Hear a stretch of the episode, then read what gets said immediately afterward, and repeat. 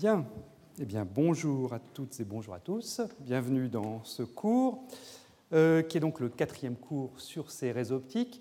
Euh, avant de le commencer, je vous rappelle le séminaire que nous aurons euh, à 11h30, qui sera donné par Robin Kayser en français, intitulé donc Un laser aléatoire avec des atomes froids. Alors, le cours d'aujourd'hui, lui, porte sur, bien sûr, les réseaux optiques et plus précisément sur les réseaux dépendants du temps.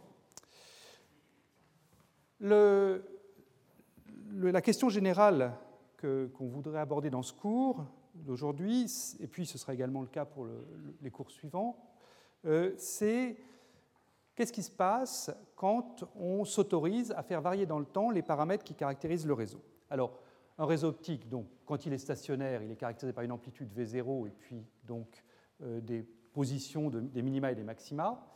Et les variations dans le temps de ce réseau ben, peuvent être de, multiples types, mais si on se limite à des réseaux sinusoïdaux, on peut faire varier d'une part l'amplitude du réseau et puis d'autre part la position des nœuds. Donc on peut moduler comme ça le réseau et puis on peut aussi faire vibrer, le faire vibrer comme ceci ou l'accélérer euh, en fonction du temps. Ça, je me limite à une dimension, mais évidemment, ce que je dis là est valable également à 2D et 3D. On verra un exemple d'effet à deux dimensions à la fin de ce cours. Alors, cette, variation temporelle des paramètres du réseau, ça peut avoir beaucoup de conséquences physiques intéressantes. Euh, j'en ai signalé ici quelques-unes. Euh, une première qui va beaucoup nous occuper aujourd'hui, euh, c'est le phénomène de localisation dynamique, c'est-à-dire la modification de l'effet tunnel lié à cette modulation du réseau X0 de T ici, donc la modulation de la position des nœuds du réseau. Euh, autre phénomène important qui découle directement de ces réseaux dépendants du temps, ce sont les oscillations de blocs euh, et leurs applications qui vont nous occuper euh, la prochaine fois. les applications bien, sont de, multiples natures, mais j'en ai mis ici au moins deux, qui sont les mesures de force et la métrologie, en particulier la métrologie des masses. Et puis il y a d'autres applications de cette modulation du réseau qu'on n'aura pas le temps d'aborder cette année, mais qui sont également très importantes.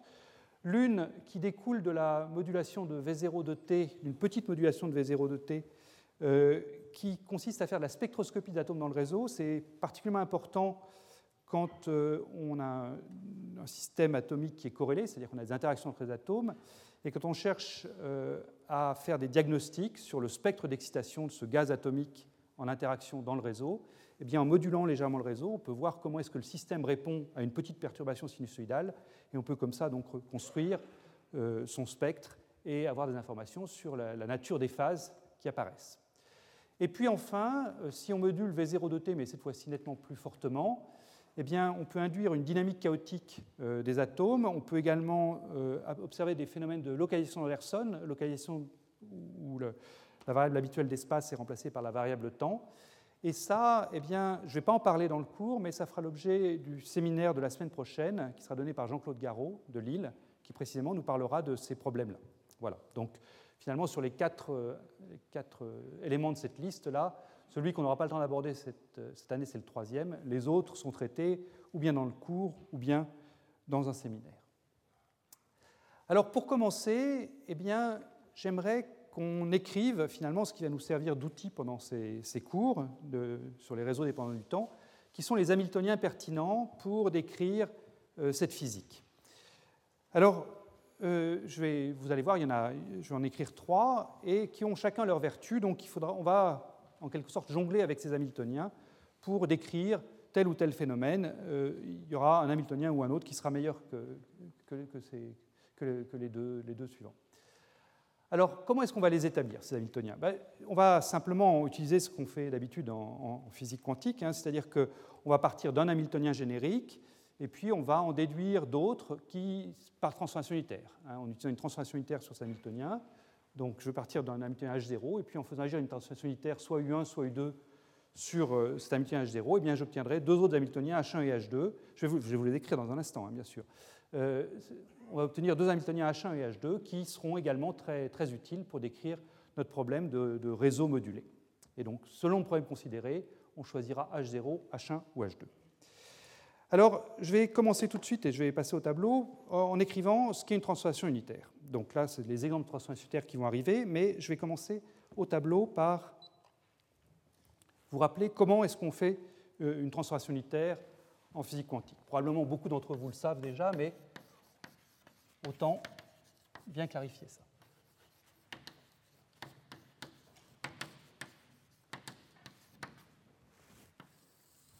Donc, je pars d'un système décrit par un Hamiltonien a priori dépendant du temps, h de t. Ce système est décrit par euh, un vecteur d'étape psi de t. Et ce vecteur d'étape psi de t, donc solution de l'équation de Schrödinger, IH bar, d psi sur dt, égale h psi. Je vais me donner un opérateur unitaire, grand U, qui peut dépendre également du temps. Donc dire qu'il est unitaire, c'est dire que U croix est égal à U-1. Son, son hermétique conjugué est égal à son inverse. Et je vais appliquer donc cet opérateur U croix, U plutôt, sur psi de t. Donc je vais définir ce que je vais appeler psi tilde de t, qui est U de t agissant sur psi de t. Et ce que j'aimerais établir, c'est l'équation d'évolution de psi tilde. Et ce qu'on va trouver, c'est que l'équation d'évolution de psi tilde, elle est donc IH bar d psi tilde sur dt, c'est également une équation hamiltonienne avec un hamiltonien h tilde de t, psi tilde de t. Psi tilde de t. Et ce que je veux faire dans, la ligne qui suit, c'est donner l'expression de h tilde en fonction de h et de u. Alors ça, c'est pas bien compliqué. Hein il suffit de prendre cette formule pour psi tilde et de décrire donc sa dérivée par rapport au temps. Je vais monter ça un petit peu. Ah non, je n'ai pas pris le bon tableau. Là. voilà. Décrire cette dérivée-là par rapport au temps. Donc IH bar d sur dt de psi tilde. Donc c'est la dérivée d'un produit. Donc je peux déjà commencer par dériver psi. Donc j'ai U chapeau du t fois IH bar d psi sur dt plus donc IH bar d de U sur dt fois. Maintenant, je vais injecter ici euh, le résultat pour l'équation de Schrödinger, donc le d psi sur dt ici. J'ai mis des d3 ou des d ronds, en fait, psi ne dépend que d'un paramètre, donc les d ronds peuvent être des d droits, ça n'a pas d'importance. Donc le IH bar d psi sur dt, c'est donc h psi, donc ici j'ai un U de t H psi. Et puis ici, j'ai IH bar du sur dt. Et là, je peux tout de suite commencer à raccrocher à psi tilde. Donc pour retrouver psi tilde à partir de psi, j'injecte ici un U croix et puis un U. J'utilise le fait que U est, unitaire, donc U croix U égale 1 fois psi. Donc là, je reconnais psi tilde. Ici, je vais jouer le même euh, petit jeu. Entre h et psi, je vais ajouter u croix u. Donc je vais reconnaître encore une fois psi tilde. Et j'ai donc l'expression de l'hamiltonien h qui m'intéresse. J'obtiens une équation qui est bien du type ih bar d'epsilon doit être égal h tilde psi avec h tilde chapeau de t. Ça va donc être u h, alors u de t h de t u croix de t plus donc ih bar d de u chapeau sur dt fois u croix. Tout ça, ça dépend du temps. Voilà, donc ça, c'est la manière dont on s'y prend pour passer d'un Hamiltonien à un autre par transformation unitaire. Il y a les deux termes. Il y a le premier terme qui est simplement h pris en sandwich entre u et u croix, ou u et u-1.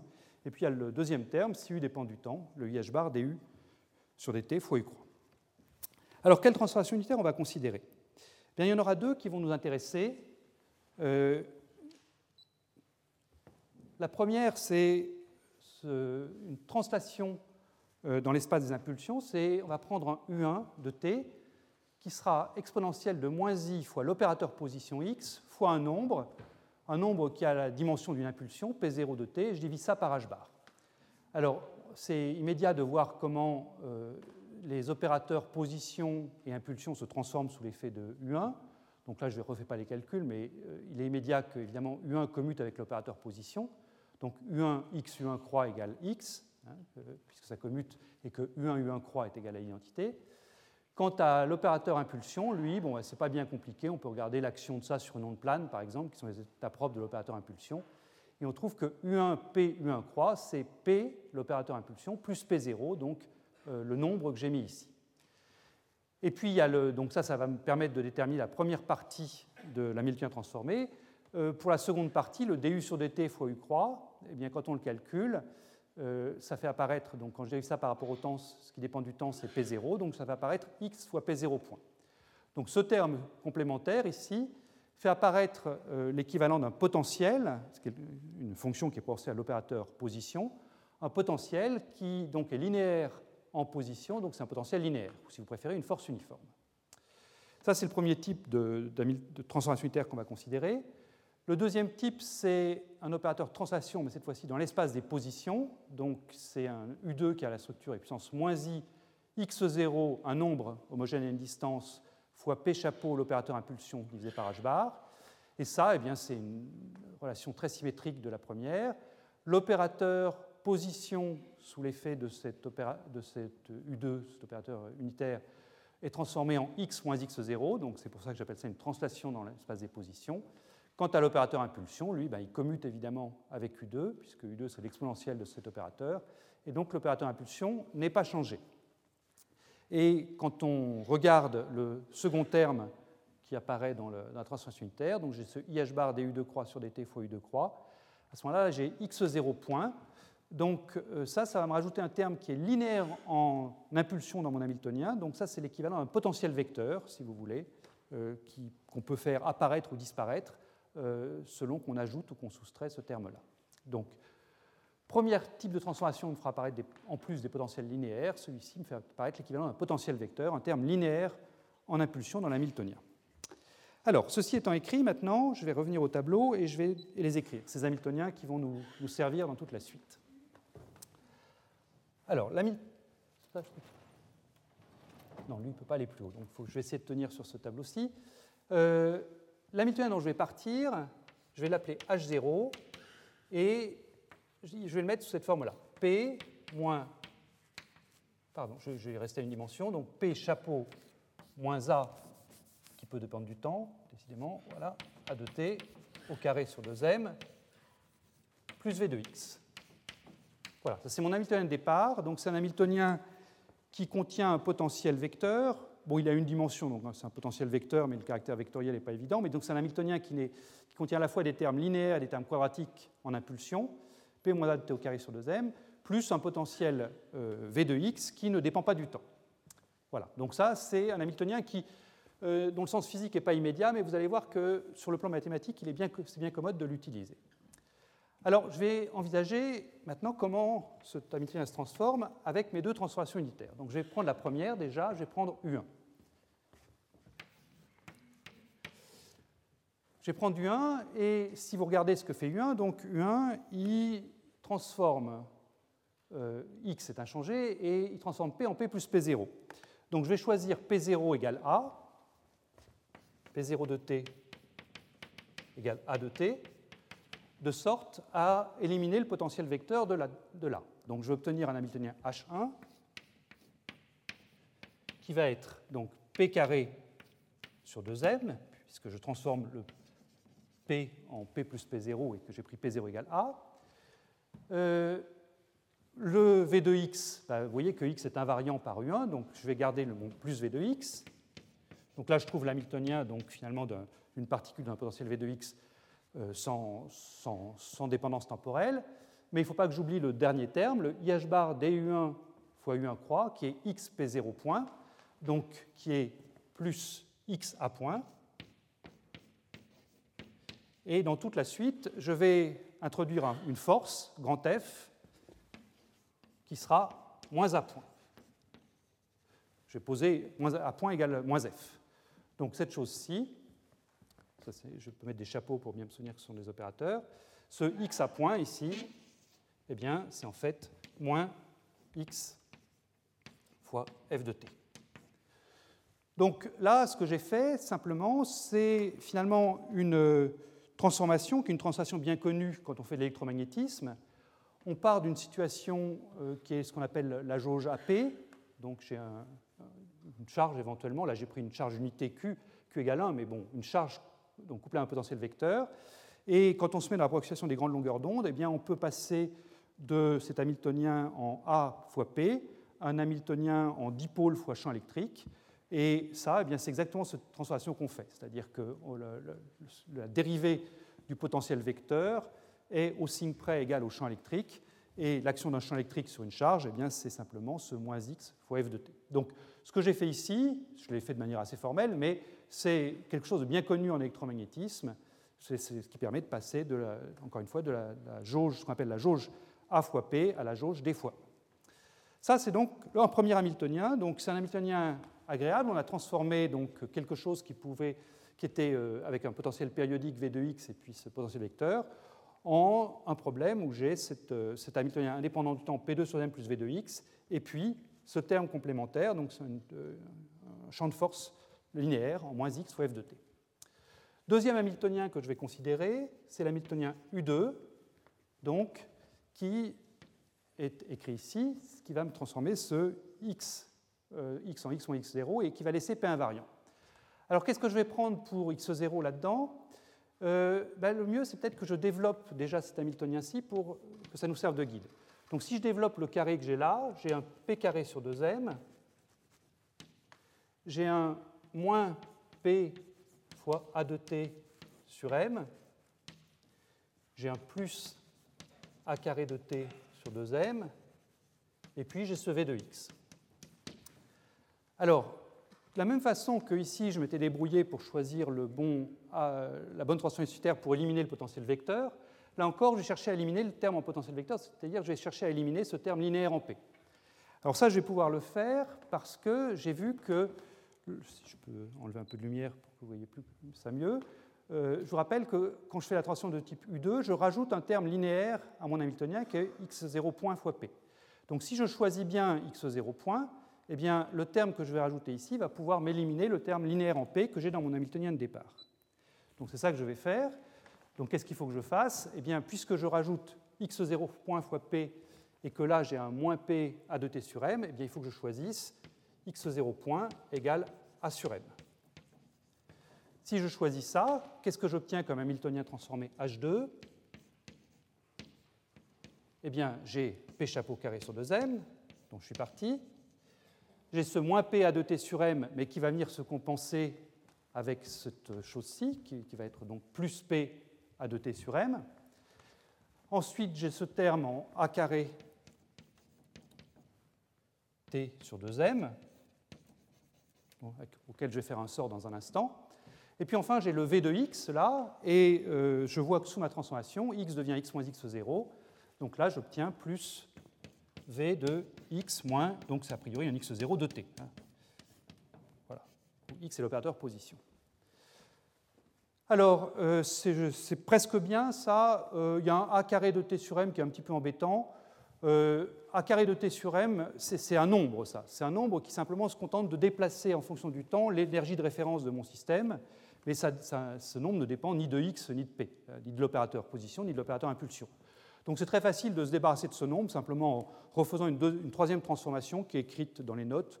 Euh, je l'ai appelée U3, mais c'est une transformation presque triviale qui consiste simplement à, multiplier toutes les fonctions d'onde par la, bonne fonction, dépendant du temps. Donc j'admets que je le fais et je me débarrasse de ça. Et voilà, donc j'ai mes trois Hamiltoniens qui vont me servir dans, ce cours. Euh, l'Hamiltonien de départ avec son potentiel vecteur ici, et puis les deux Hamiltoniens H1 et H2. H2, c'est quoi? Eh Bien, C'est finalement ça, si je prends, reviens maintenant à mon problème initial, qui est le problème d'un réseau vibrant, eh bien, je suis dans le référentiel du laboratoire, qui est un référentiel galiléen, mon réseau bouge, vibre, ou il peut être accéléré, selon une loi x0 de t. Eh bien, ça, c'est donc l'Hamiltonien d'une particule dans le réseau, quand je suis dans le référentiel du laboratoire. Et euh, si je regarde la chaîne que j'ai faite ici, donc j'ai posé x0 point égale a sur m, et ensuite j'ai posé la force égale moins a point, eh bien, en faisant une transformation, un changement de repère, en passant dans le référentiel accéléré euh, lié au réseau, eh j'obtiens un Hamiltonien qui est celui qui est écrit ici, qui n'est autre que le référentiel simplement justement dans un référentiel accéléré. Puisque si vous regardez ce que vaut la force que je suis amené à mettre, cette force grand F, j'ai plus beaucoup de place mais je vais le mettre dans ce carré-là, cette force grand F, donc c'est moins A point, et A point c'est donc la dérivée de A, c'est donc la dérivée de mx0 point, donc c'est moins m x0 seconde. Donc la force F que je suis amené à mettre ici, c'est bien la force d'inertie que je trouve quand je change d'un référentiel, quand je passe d'un référentiel galiléen, qui est le référentiel du laboratoire, au référentiel non galiléen, qui est le référentiel dans lequel le réseau est immobile, ce réseau étant en train de vibrer dans le référentiel du laboratoire. Donc, ce que j'ai écrit ici, hein, si vous reconstruisez complètement les, transformations, vous partez par exemple de H2 dans le référentiel du laboratoire, vous appliquez U2 croix, puis vous appliquez U1, eh bien c'est la succession de ces deux transformations, c'est un changement de référentiel de galiléen à non galiléen. Et les termes qui apparaissent, en particulier ce moins x f de t, c'est simplement la force d'inertie, moins m x0 seconde, que vous trouvez dans tout changement de référentiel de ce type. Voilà. Donc maintenant, on a nos, outils, ces trois, Hamiltoniens H0, H1 et H2. Et comme je le disais, c'est avec eux qu'on va jongler selon les cas. On va en prendre un ou l'autre euh, pour traiter les problèmes qui nous intéressent. Donc voilà, j'ai rappelé tout ça sur cette diapositive. Hein. Euh, donc, euh, si jamais il y avait une faute de signe au tableau, normalement il n'y en a pas sur le transparent, mais je pense que je n'ai pas dû trop me tromper, j'espère. Donc le H0 qui est ici avec son potentiel vecteur, U1 et U2 qui me donnent euh, pour H2 l'habitude dans le référentiel du réseau, et pour, H1 dans le référentiel du réseau, et pour H2 dans le référentiel du laboratoire, avec ce lien entre force, potentiel vecteur et accélération. Bien. Alors, j'aimerais maintenant qu'on se focalise sur ce réseau vibrant, donc un mouvement périodique pour petit x0 de t, la position des nœuds du réseau, et en particulier qu'on se focalise sur l'approximation des liaisons fortes qu'on a vu la semaine dernière, dans laquelle euh, le traitement mathématique est très simple et dans laquelle les effets physiques sont assez euh, transparents, comme vous allez le voir. Alors, ce problème d'un Hamiltonien euh, vibrant n'est pas, pas, lié à l'apparition des réseaux optiques. Hein. Les gens se sont posés ces, types de questions bien avant que les atomes froids ne soient mis dans des, des réseaux optiques.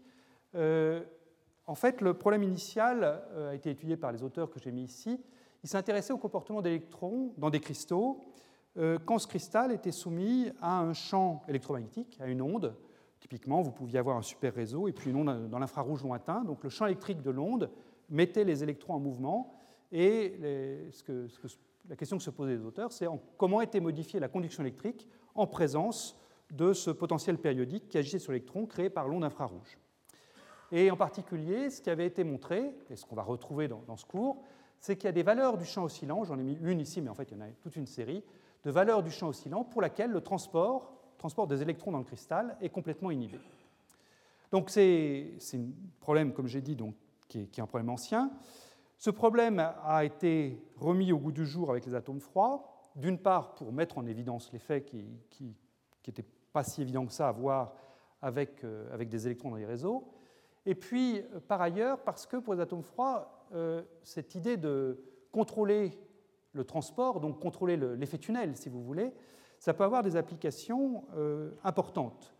une première application, qui a peut-être été celle qui a motivé initialement les gens à regarder ça, c'est de se dire, de repartir d'un point que je, mentionnais la semaine dernière, à savoir que quand on s'intéressait à la nature des phases qu'il y avait dans un réseau optique, eh bien, ces phases résultaient d'une compétition, une compétition entre l'énergie cinétique, euh, décrite par le coefficient tunnel, qui tendait à favoriser des condensats de Bose-Einstein, des états de champ moyens, et puis l'énergie d'interaction, qui tendait au contraire à favoriser des états fortement corrélés de type isolant de Mott. Eh bien, pour avoir un paramètre de plus sur cette compétition, pour contrôler de manière plus fine les, deux, paramètres qui rentrent là-dedans, donc le coefficient tunnel d'une part et l'interaction d'autre part, eh bien, on peut se dire que l'idée de moduler le réseau, ça va être un moyen de contrôler donc le, transport, donc de contrôler l'effet tunnel. Donc ça va nous donner une poignée, euh, un moyen d'agir sur un des deux paramètres, en l'occurrence le terme d'énergie cinétique, des atomes dans le réseau. Donc ça c'est une première motivation, contrôler le coefficient tunnel grâce à une vibration du réseau pour favoriser la transition vers un isolant de Mott. Deuxième application, sur laquelle on reviendra, comme je l'ai déjà dit, euh, l'an prochain, c'est que ces contrôles de coefficient tunnel peuvent vraiment donner naissance à des phénomènes euh, non triviaux, en particulier ils peuvent devenir complexes, et ça, ça peut correspondre à l'apparition de champs magnétiques artificiels. Alors, on ne va pas le décrire cette année, euh, on va se contenter de garder des coefficients tunnels réels. Vous allez voir qu'ils peuvent changer de signe, mais ils vont rester réels. Mais l'an prochain, on verra comment est-ce que ces tunnels peuvent même devenir, euh, acquérir une partie imaginaire non nulle et donc simuler des champs magnétiques. Donc, la position du problème. Donc, euh, comme j'ai dit, je vais me limiter à la. Je, enfin, je vais prendre l'approximation des liaisons fortes. Donc, je prends mon réseau 1D pour commencer, donc avec ce potentiel dans référentiel du laboratoire qui est en sinus carré kx moins x0.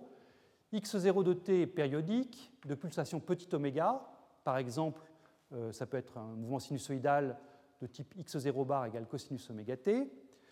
x0 bar, ici, c'est donc l'amplitude du mouvement du réseau. Euh, expérimentalement, il est choisi euh, pas très petit, mais disons plus petit ou du même ordre que la période du réseau. Hein, dans l'expérience que je vais montrer tout à l'heure, qui est une expérience faite à Pise, eh bien, je crois que le x0 bar maximum qu'ils sont allés explorer, c'était une demi-période du réseau. Donc voilà, ça c'est le, réseau dont on part. Et puis, on va donc s'intéresser à ce modèle de liaison forte pour euh, simplifier le traitement. Donc, on va restreindre la dynamique des atomes à la bande d'énergie fondamentale et en plus, on va se limiter à des transitions entre proches voisins, c'est-à-dire que je vais considérer une dynamique qui est réduite à la fonction de Vanier, euh, la bande fondamentale sur ce site-ci, ce site-là, ce site-là, et je vais considérer comme dynamique pour mon atome la possibilité qu'il a de sauter du site J au site J plus 1, mais je vais négliger euh, les éléments de matrice de saut direct de J à J plus 2. Euh, je vous rappelle qu'on avait regardé ça la, semaine dernière en détail. on avait vu que c'était une bonne approximation. Dès que V0 était de l'ordre de la dizaine d'énergie de recul, eh bien, les sauts à deux, voisins, les sauts de J à J plus 2 étaient leur élément de matrice était de l'ordre du pourcent du saut de J à J plus 1, donc on peut les négliger de manière assez sereine dès que V0 dépasse ou est de l'ordre de la dizaine d'énergie de recul. Alors, quel est l'hamiltonien de Hubbard? Donc, une fois que je me restreins à la, limite des, liaisons fortes, quel est l'hamiltonien de Hubbard? Pour un réseau secoué Je vous rappelle ce qu'on a vu la dernière fois pour un réseau non secoué. Donc, si je prends un réseau fixe, euh, j'avais pris cette petite représentation diagrammatique, là où les ronds euh, représentent les, donc les fonctions de Vanier, la fonction de Vanier sur le site J, J-1, J+1. Le coefficient tunnel grand J me décrit comment est-ce que l'électron peut sauter du site J au J-1 ou J+1. Et donc toute la question, c'est comment écrire l'équivalent de ça pour un réseau mobile. Alors, euh, ce n'est pas évident de prendre le point de vue de l'hamiltonien H2. Vous voyez, H2, c'est l'hamiltonien euh, du réseau dans le, référentiel du laboratoire, euh, prendre ça directement dans le formalisme des liaisons fortes, donc en limitant une bande, ce n'est pas, évident de savoir quoi écrire. Mais là, qu'à cela ne tienne, comme on a deux autres Hamiltoniens de disposition, on a H0 et H1, on ne va pas travailler avec H2, on va travailler avec H0 ou H1. Prenons H1. Donc, je fais un changement de référentiel, je vais mettre dans le référentiel accéléré, référentiel lié au, au réseau, donc je vibre avec le réseau, et en vibrant avec le réseau, j'ai donc cette force d'inertie, moins f de t, enfin ce potentiel lié à la force d'inertie, moins f de t fois l'opérateur position qui apparaît. Je rappelle que le f de t est écrit ici, c'est moins m x0 secondes. Alors, pour ça, maintenant on a un Hamiltonien qui est donc euh, nettement plus simple euh, à écrire, enfin nettement plus simple à écrire dans le formalisme euh, de, Hubbard. Premier terme, P carré sur 2m plus V de x, c'est ce que j'ai quand j'ai un réseau fixe. Donc lui, eh ben, c'est ce qu'on a écrit la semaine dernière. Je connais son expression quand je me restreins à une bande. Ça va être moins grand J, mon coefficient tunnel, fois l'opérateur de saut de la droite, enfin, du site J au site J plus 1, plus l'opérateur de saut du site J vers le site J moins 1. Donc cet opérateur de saut, qui est donc l'opérateur translation d'un pas du réseau, je l'appelle T1, et j'ai donc T1 qui me fait passer de, WJ à WJ plus 1, T1 croix me ferait passer de WJ à WJ-1. Donc voilà l'hamiltonien qu'on a étudié ensemble la semaine dernière. On a trouvé ses, états propres et ses énergies propres.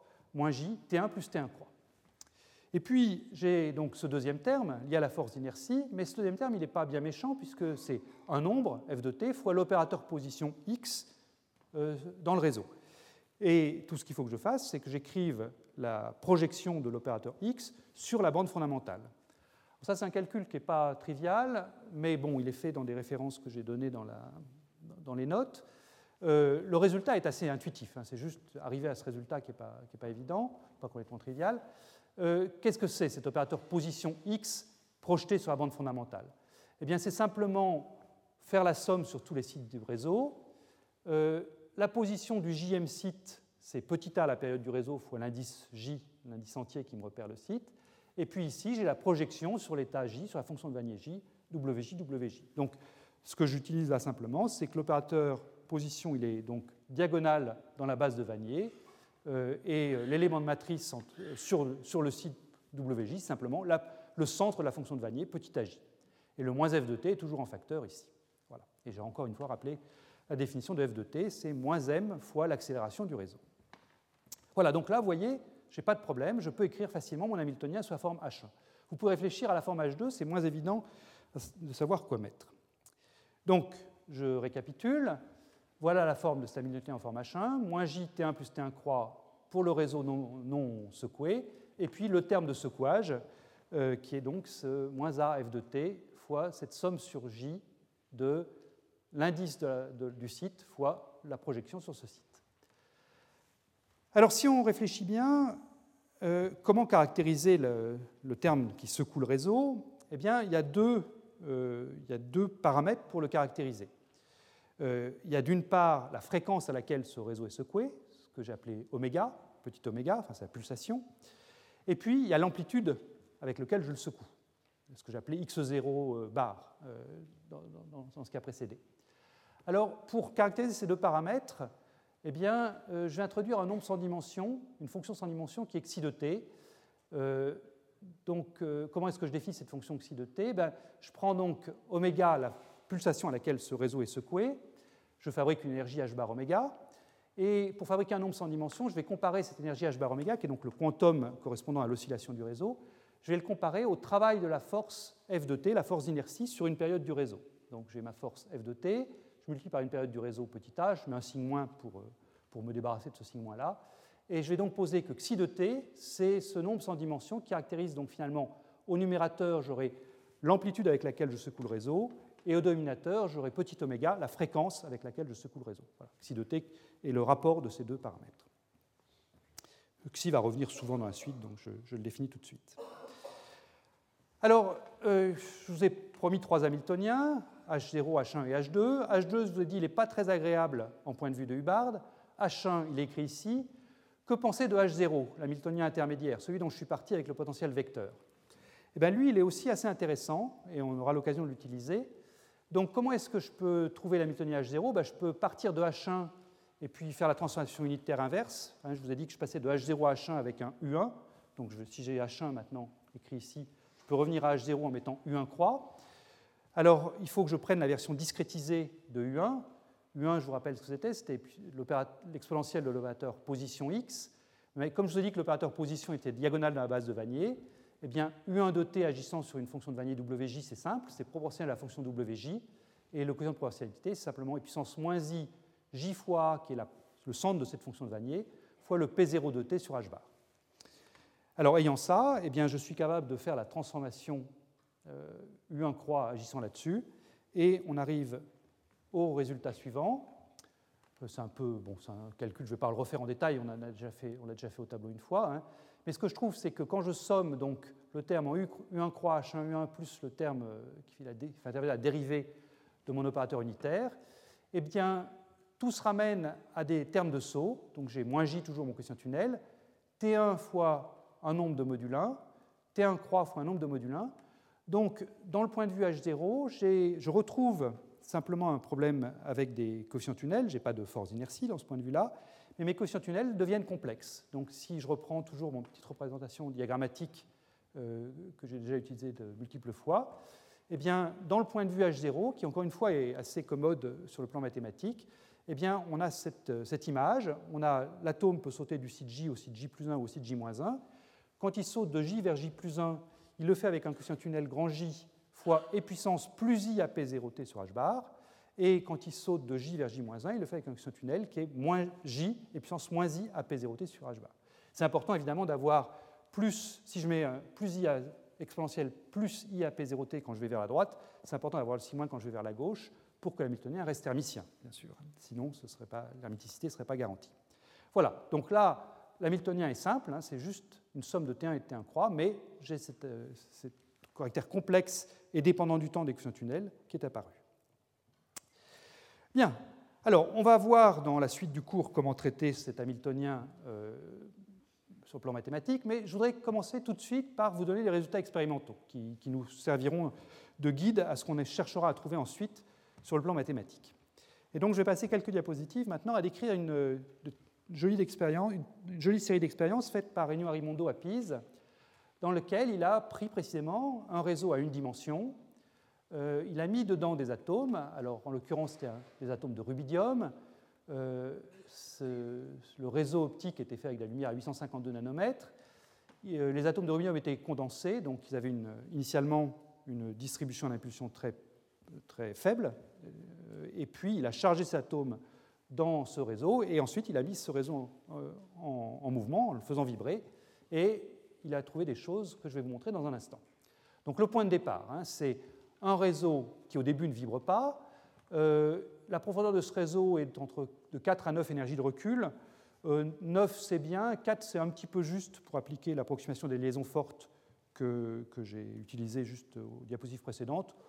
Néanmoins, vous allez voir, les résultats expérimentaux sont, euh, ça marche bien malgré tout comme j'ai dit, les, chercheurs de PIS sont partis d'un condensat de rubidium, donc quelque chose qui a une distribution d'impulsion très faible, très faible à l'échelle de petit k, de h bar k, l'impulsion d'un photon. Donc la distribution d'impulsion est étroite par rapport à la de la zone du bruit loin. Donc en branchant le réseau optique de manière adiabatique, eh bien, les atomes sont chargés dans la bande fondamentale au voisinage de Q égale 0. Donc l'état initial des atomes, c'est à Q égale 0 ici, ou voisinage de Q égale 0 dans la bande fondamentale. Ensuite, eh bien, euh, ils ont branché une modulation sinusoïdale euh, du réseau. Ça, c'est simple à faire. Les fréquences dont on parle, là, des fréquences de vibration, sont de l'ordre de quelques kilohertz. Hein. Euh, donc ça, c'est des fréquences facilement générables par des modulateurs acousoptiques. Donc ce qu'il faut, c'est faire prendre une fréquence nu1 en faisant passer ce faisceau dans un modulateur acousoptique, nu2 dans un autre modulateur acousoptique, et en, faisant, en changeant la fréquence de ces modulateurs acousoptiques à l'échelle du kilohertz, on obtient donc un réseau qui peut vibrer. Donc on a un réseau qui vibre sinusoïdalement. Je vais écrire la, vibration du réseau sous la forme x0 de t égale x0 bar l'amplitude fois cosinus oméga t. J'ai déjà dit que x0 bar, sa valeur était typiquement une fraction de la période du réseau, euh, lambda sur 2 ici. Et donc on a un potentiel qui, dans référentiel du laboratoire, euh, est comme ceci. Et ensuite, eh bien, il s'agit d'étudier euh, la dynamique des atomes dans ce réseau en train de vibrer. Et par dynamique, là, ce que j'entends, c'est l'étalement du paquet d'ondes. Je vais vous montrer comment est-ce qu'on regarde ça. On prend un paquet d'ondes qui est assez bien localisé dans l'espace des positions. Il est bien localisé dans l'espace des impulsions grâce à l'utilisation de condensat, mais il est également bien localisé dans l'espace des positions. Ça ne viole pas Heisenberg, hein, rassurez-vous, mais euh, bon. Delta X n'est pas très grand. Et puis, on va laisser ce paquet d'ondes s'étaler dans le réseau vibrant. On va montrer que cet étalement est compatible avec un mouvement de tunnel avec un quotient tunnel, mais ce sera un quotient tunnel J', différent du quotient tunnel J qu'on aurait en l'absence de vibration. Et toute l'idée, c'est de mesurer comment varie euh, le, rapport J' sur J en fonction des paramètres de la modulation. C'est ça l'expérience de Pise. Voilà. Alors, comment est-ce qu'ils s'y prennent pour mesurer l'étalement des atomes dans le réseau? Donc, eh bien, initialement, le réseau donc, est selon l'axe X ici. Initialement, il y a dans la direction transverse un faisceau laser qui piège les atomes. Donc euh, le condensat dont je vous parle est chargé ici. Ce n'est pas à l'échelle, hein, le condensat n'occupe pas que trois sites, c'est plusieurs dizaines de microns. Mais bon, disons que les atomes sont quand même localisés par rapport à, l'extension totale du réseau disponible. Et puis, à un instant donné, eh bien, on va relâcher les atomes en coupant le piège dipolaire rouge, mais les atomes restent confinés euh, dans la direction transverse c'est-à-dire que les atomes ne peuvent pas s'échapper parce que le potentiel du réseau lui-même confine les atomes au voisinage de l'axe X. Donc simplement, les atomes, ce qu'ils peuvent faire, c'est s'étaler le long de l'axe X dans le réseau, en restant donc confinés dans le plan perpendiculaire YZ. Les temps d'expansion qui sont euh, utilisés dans cette expérience vont jusqu'à 200 millisecondes, donc ça donne bien le temps aux atomes de s'étaler. Et simplement, ce qu'il faut faire, c'est comparer à quelle vitesse est-ce que ce paquet d'ondes s'étale quand le réseau est fixe et quand le réseau est modulé. Et en comparant les deux vitesses d'étalement, finalement les deux écarts quadratiques moyens de la position d'impulsion après une certaine durée, on peut remonter au rapport du coefficient J' en présence de modulation euh, au coefficient J en l'absence de modulation. Toutes ces expériences sont bien compatibles avec l'idée qu'on peut continuer à décrire la dynamique avec un coefficient tunnel, simplement c'est un coefficient tunnel modifié, renormalisé, si vous voulez. Donc, j'ai encore rappelé ici tous les paramètres, hein, le potentiel, la vibration, et ce qu'ont fait les chercheurs de piste, c'est de faire varier plein de paramètres différents.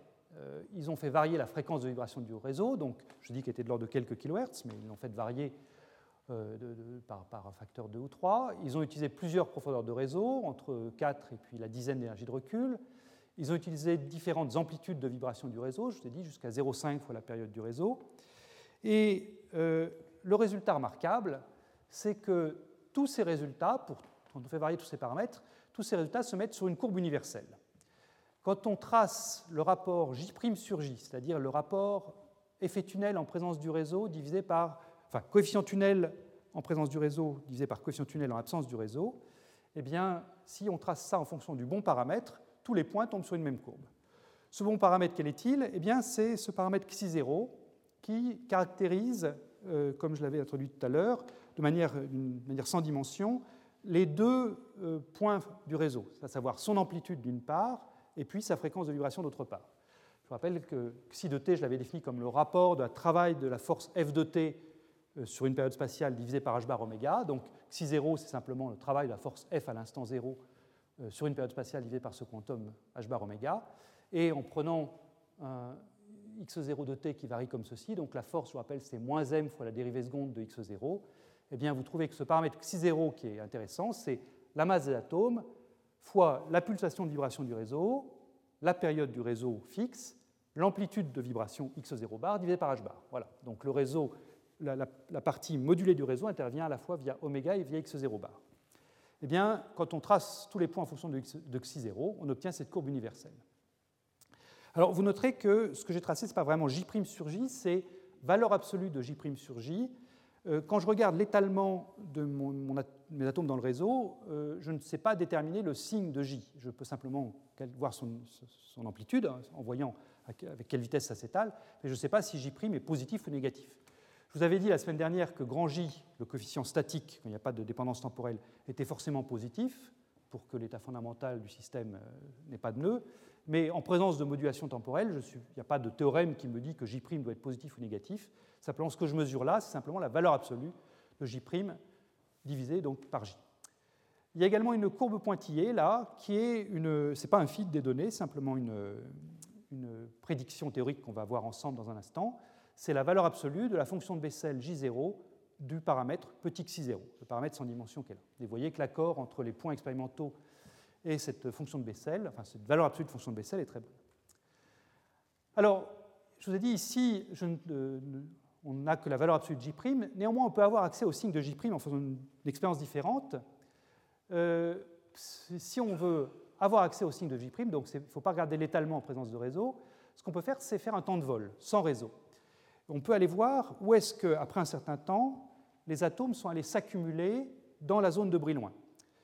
Je vous ai dit la semaine dernière que si J est positif, les atomes doivent s'accumuler au centre de la zone de Brillouin en Q égale 0.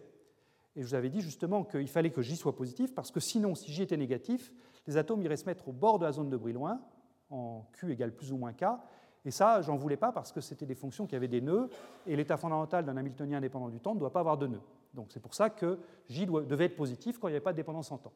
Mais là, eh bien, ce qu'on ce peut voir, c'est est-ce qu'en présence de la dépendance temporelle de l'Hamiltonien, est-ce que les atomes restent au, centre de la, zone de Brillouin en Q égale 0, ou est-ce qu'ils peuvent aller se mettre sur les bords en Q égale plus ou moins K? Donc ça, on le voit directement en faisant un temps de vol, hein, ça j'avais déjà expliqué euh, dans les premiers cours pourquoi un temps de vol permettait de voir où étaient les atomes dans la zone de Brillouin. Et voilà le résultat qu'ont trouvé les, chercheurs de Pise. Dans la première partie de la courbe ici, entre, quand, quand xi0 varie entre 0 et 2, avant, que ça, ne passe par une valeur compatible avec 0, eh bien, quand ils font leur temps de vol, ils trouvent qu'effectivement la distribution d'impulsion est centrée en p égale 0. donc au centre de la zone de Brillouin, ce qui est donc compatible avec un coefficient J' renormalisé positif. En revanche, quand il dépasse la valeur 2, ici, pour cette arche-là de, la, de la valeur absolue de la fonction de Bessel, eh bien, ce qu'il voit très clairement, c'est que la distribution en impulsion est maintenant centrée en P égale plus ou moins h bar k, c'est-à-dire sur les zones, sur les bords de la zone de Brillouin. Donc là, eh bien ça, c'est la signature d'un coefficient J' qui est négatif. Voilà, donc euh, avec ça, ils ont déterminé à la fois l'amplitude de J' et son signe. Ils ont également regardé la largeur des pics, je ne vais pas passer beaucoup de temps là-dessus, mais ils ont également regardé la largeur des pics ici, euh, qui, vous révèle si le gaz est bien cohérent. Alors initialement, on a un condensat, donc le gaz est bien cohérent, les pics sont étroits. Euh, ce qu'ils ont trouvé essentiellement, c'est que la cohérence est maintenue, c'est-à-dire que les pics restent bien étroits sur des durées relativement longues, de l'ordre de la 100 millisecondes, si euh, on fait attention de bien choisir sa fréquence de modulation oméga. En, pratique, il faut choisir oméga grand devant le coefficient tunnel grand J, donc il faut vibrer à une fréquence grande devant le, le temps typique h bar sur J, temps tunnel entre deux sites, mais il faut garder h bar oméga petit devant le gap entre la bande fondamentale n égale 0 et la première bande excitée n égale 1. Ça, c'est assez logique. Hein. On sent bien que si jamais je commence à, moduler le réseau avec une pulsation qui est voisine de l'écart entre bandes, à ce moment-là, l'approximation à une bande que j'ai utilisée jusqu'à maintenant va être mauvaise. Je vais pouvoir faire des transferts d'énergie résonnants. Mon atome va pouvoir grimper dans ces bandes d'énergie et à ce moment-là, je vais chauffer le système.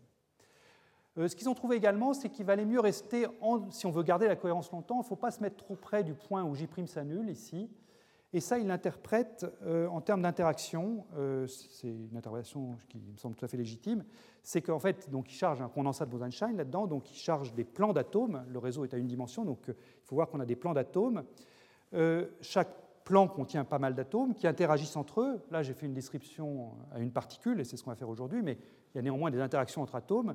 Et quand l'effet tunnel euh, disparaît, quand J' prend une valeur proche de zéro, eh bien finalement ces plans commencent à vivre une vie indépendante de leurs voisins. Il n'y a plus du tout de, saut tunnel d'un plan vers l'autre. Et du coup, eh bien, du fait des interactions, la phase que j'ai dans ce plan-là va évoluer en fonction du nombre d'atomes que j'ai, de leur dynamique collisionnelle. La phase que j'ai dans ce plan-ci va évoluer d'une manière différente. Et comme je n'ai pas d'effet tunnel, je n'ai pas du tout d'effet de blocage de phase d'un plan par rapport à l'autre. Et donc, euh, ça se traduit par de la décohérence euh, quand on est au voisinage de J'. Donc, euh, ces, expériences, au moins avec des, sites qui sont peuplés de manière macroscopique par des nombres d'atomes, eh bien, il faut quand même maintenir un certain effet tunnel entre les, différents plans si on veut maintenir une cohérence d'ensemble du gaz. Ça semble assez légitime de conclure ça. C'est ce que disent les chercheurs de Pise, en tout cas. Voilà. Alors maintenant, ben, il va s'agir de comprendre ce qu'on vient de voir et je vais procéder en deux étapes. Je vais d'abord avoir un paragraphe que j'ai qualifié de naïf, euh, qui va permettre euh, en, deux équations de comprendre comment apparaissent les fonctions de Bessel. Mais vous allez voir que c'est quand même au prix d'approximations mathématiques assez sauvages. Et puis j'aurai une deuxième partie, enfin paragraphe 4, où là j'essaierai de faire des choses un peu plus sérieuses, euh, fondées sur le théorème de Bloch et sur ce qu'on appelle l'approche de Floquet, dont je dirai quelques mots. Mais je vais commencer par cette approche naïve, parce que bon, c'est toujours bien de savoir comment retrouver un résultat en, deux lignes. Donc, euh, allons-y. Pour ça, je vais commencer par un modèle à deux sites. Donc, je vais laisser tomber momentanément mon réseau infini et je vais me limiter à deux sites. Donc, euh, un, site centré au point x égale moins a sur 2, un site centré en x égale plus a sur 2, donc deux sites séparés d'une distance petit a comme dans le réseau infini, mais je, je tronque, j'oublie tous les autres sites possibles de mon réseau. Et je me place toujours dans le point de vue de l'hamiltonien H0, euh, c'est-à-dire que je, suis dans, le point de vue où j'ai un terme de passage par effet tunnel et puis un terme lié à la force d'inertie F de t. Alors le passage par effet tunnel, donc comme je suis dans une approximation à deux sites, je peux simplement passer du site W- au site W+, et puis passer du site W+, au site W-. Donc ça c'est très simple, moins J fois ça. Et puis donc le, terme de force d'inertie, eh bien c'est donc le moins F euh, de t fois A fois le, projecteur sur la fonction W, la fonction localisée à gauche, et puis le, moins le projecteur sur la fonction W- localisée à droite. Alors je peux réécrire ça en termes de matrice de Pauli, si vous voulez. Si j'écris ces matrices de Pauli dans la base W, W-, eh bien euh, ça, c'est la matrice sigma x qui me fait passer de plus à moins et de moins à plus, cette matrice-ci. Et là, euh, c'est la matrice sigma z qui donc donne signe plus 1 sur W, et signe moins 1 sur W-. Le problème qu'on a ici, c'est un problème qui est très voisin d'un problème qui est un ancien problème de la résonance magnétique, qui est ce problème d'un spin ennemi dont le moment magnétique euh, associé est couplé à deux champs magnétiques.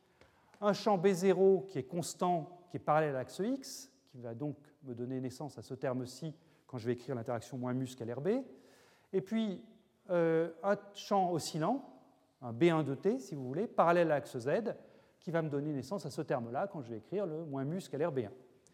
Et donc finalement, la question qu'on se pose via l'expérience qu'on a vue à Pise, là, à savoir comment l'effet tunnel est modifié en présence du terme oscillant qui est écrit ici, eh bien, si je prends la transcription en termes de spin ennemi, c'est comment est-ce que la réponse du spin au champ B0, le champ B0 c'est l'équivalent de ce coefficient tunnel grand J ici, donc comment le facteur de Landé, si vous voulez, est modifié du fait de la présence du champ oscillant B1 ou, si vous préférez, de cette force d'inertie oscillante F de t. Alors ça, c'est une question qui a eu une réponse il y a longtemps. Euh, la réponse, elle avait été apportée par Serge Haroche dans sa thèse avec euh, Claude Konalji, Audouin et Sherman en 1970. Donc, ils s'étaient explicitement posé ce problème-là et ils avaient fait l'expérience pour, euh, pour trancher. Donc, je, résume ce que j'ai dit à la diapositive précédente. Hein. Vous avez un champ B de t qui est un champ constant selon x, B0, et un champ sinusoïdal selon z, B1 de t égale B1 bar cosinus oméga t. Donc un hamiltonien qui est bien un terme constant sur sigma x et un terme sinusoïdal sur sigma z. Euh, et collaborateurs s'étaient mis dans une situation où oméga 0, donc la pulsation, la fréquence de l'armor, la pulsation de l'armor associée au champ B0 était petite devant la fréquence de modulation du champ B1, petit oméga, et par ailleurs, la fréquence de l'armor, la pulsation de l'armor oméga 1 bar associée au champ oscillant B1 bar, elle était d'ordre oméga, d'ordre de sa, fréquence d'oscillation. Et ils avaient trouvé la chose suivante. Ils avaient trouvé que la pulsation oméga prime 0 en présence du champ B1 oscillant ramenait à la pulsation oméga 0 en l'absence du champ B1, donc c'est l'équivalent vraiment euh, mot pour mot du rapport J' sur J que j'ai écrit pour l'expérience de Pise, eh bien, ils ont trouvé que ce oméga prime 0 sur oméga 0, ça dépendait d'un paramètre sans dimension, qui était le rapport oméga 1 bar, cette pulsation de l'armor pour le champ B1, divisé par oméga, la fréquence de vibration du champ B1. Et ça dépendait, c'était leurs résultats expérimentaux, donc là encore, il y avait une courbe universelle. Et là encore, cette courbe universelle, c'était une fonction de Bessel, J0, de ce rapport entre les deux nombres, oméga 1 bar et oméga. Et vous pouvez vous convaincre que si vous faites l'analogie mathématique, euh, ce rapport oméga 1 bar sur oméga, c'est rien d'autre que le paramètre xi0 que j'avais introduit tout à l'heure. Donc il y a vraiment euh, une dualité entre les deux problèmes. Hein. Euh, les, deux, systèmes donnent des résultats très voisins. Simplement là, on a un système à deux sites, puisque j'ai un spin ennemi ici. L'expérience de Pise était un système avec un nombre infini de sites. Mais on va voir comment traiter les deux problèmes sur le même plan. Alors, le problème à deux sites, comment est-ce qu'on peut le traiter? Je vous ai dit avec deux équations seulement en étant assez euh, relâché sur le, plan de la rigueur mathématique. Ben, on va écrire simplement notre équation de Schrödinger et puis on va regarder ce qu'on peut en faire de simple. Donc je réécris encore une fois l'hamiltonien ici, moins j sigma x, ici le terme modulé en sigma z où j'ai réintroduit mon paramètre sans dimension xi de t, donc euh, qui s'écrit ici 1,5 de h bar oméga. Euh, oméga, je vous rappelle, c'est toujours la fréquence d'oscillation. Xi de t, c'est ce rapport travail de la force divisé par h bar oméga. J'écris l'état de mon système sous la forme d'une superposition de W plus et de W avec des amplitudes alpha plus et alpha moins. Et l'équation de, Schrödinger, ben, simplement I alpha plus point égale quelque chose, I alpha moins point égale quelque chose. Et ce quelque chose, c'est quoi? Eh bien, alpha plus est couplé à lui-même via le coefficient de la matrice sigma z, donc via l'énergie qui est modulée à cause de cette force d'inertie. Hein. Le, problème que je regarde, c'est finalement les sites W plus et W moins montent et descendent en énergie comme ceci. Donc euh, vous avez ici cette montée et descente en énergie qui est décrite par ce terme oméga sur 2 xi de t. Et puis vous avez le couplage tunnel qui couple donc le site plus au site moins. Donc alpha plus point est couplé à alpha moins par ce coefficient j sur h bar, le coefficient tunnel. Même chose pour l'équation alpha moins. Alors pour euh, essayer d'avancer un peu dans la résolution de cette équation, c'est toujours bien d'essayer de se débarrasser de l'évolution libre des, de alpha plus couplé à lui-même et de alpha moins couplé à lui-même. Donc ça c'est méthode classique.